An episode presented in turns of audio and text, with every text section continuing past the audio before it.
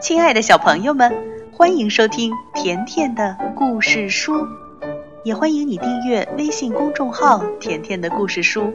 甜妈妈和甜甜每天都会给你讲一个好听的故事。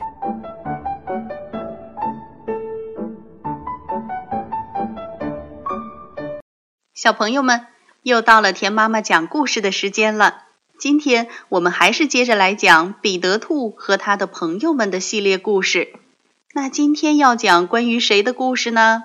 是关于一只大胡子老鼠。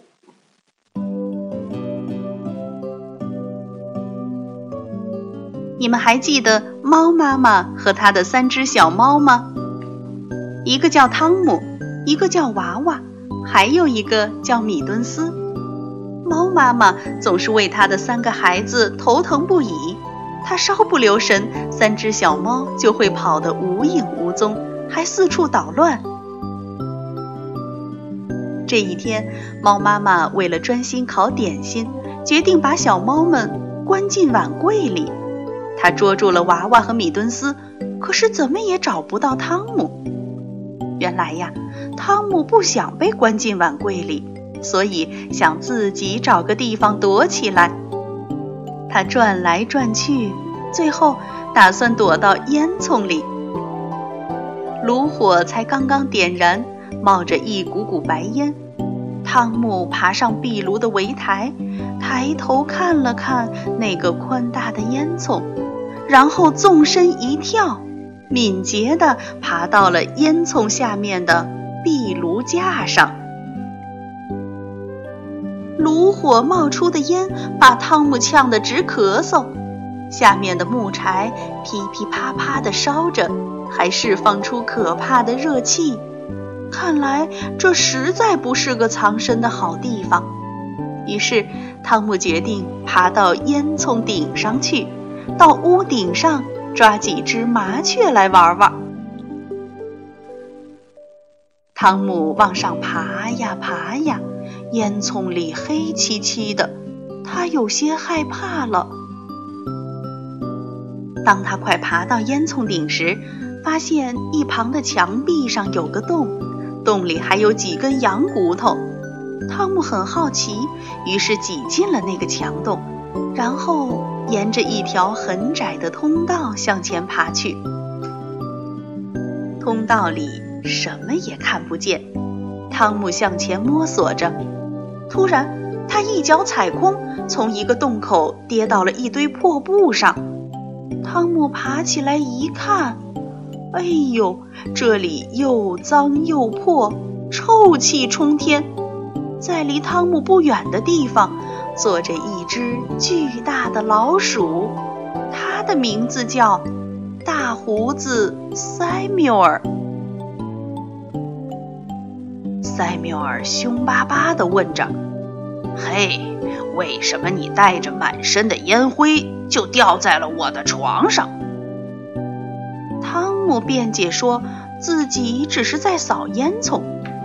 塞缪尔突然叫道：“哦，玛利亚，玛利亚！”这时，一只母老鼠突然从一个角落里冲了出来，猛地把汤姆扑倒在地。把他的外套也扒了下来，只是在眨眼的功夫，汤姆就被玛利亚卷成了一团儿，捆得像个粽子一样。这时，塞缪尔发话说：“玛利亚，给我做个猫肉布丁卷儿当晚餐吧。”玛利亚看了看汤姆说。哦，那还要生面团、黄油和擀面杖才行。两只老鼠商量了一下，决定分头行事。塞缪尔从洞口钻了进去，悄悄地溜到楼下的牛奶房里，先偷了一块黄油，然后又偷了一根擀面杖，谁也没有发现他。玛利亚已经溜进了厨房。她拿了一个小盘子，抓了些生面团放在盘子里，而可怜的小猫汤姆呢？它被丢在老鼠的屋子里。汤姆不停地扭动着，想叫救命，可是它被绑得太紧了，嘴里还被烟灰和蜘蛛网塞得满满的，所以没有谁能够听到这里的动静。不一会儿，两只老鼠都回来了，他们开始动手往汤姆身上抹黄油，然后又把它裹进了生面团里。玛利亚一直揪着汤姆的耳朵，想让他不要动来动去的。汤姆喵喵地叫着，不停地扭动着身体。可是，两只老鼠抬着擀面杖，使劲儿地在他身上咕噜噜、咕噜噜地滚来滚去。突然，头顶传来了锯木头的声音。两只老鼠顾不得擀面了，仰头听着。哦，还有狗叫的声音呢。塞缪尔说：“哦不，我们被发现了，快点收拾东西逃命吧！看来我们吃不成这个布丁了。”玛利亚说：“哦，快走吧，帮我把那几块羊骨头包起来。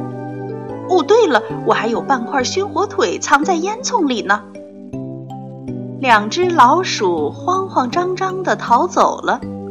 原来呀，是猫妈妈听到了阁楼上咕噜咕噜的声音，于是把小狗请来锯开了壁板。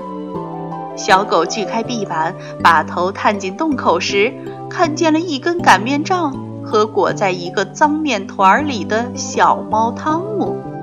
那里呀，还散发着一股浓浓的老鼠味儿。从那以后，小猫汤姆就非常害怕老鼠。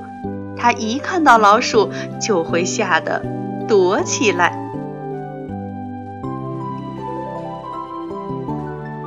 小朋友们，你们都知道小猫应该是吃老鼠的，对不对？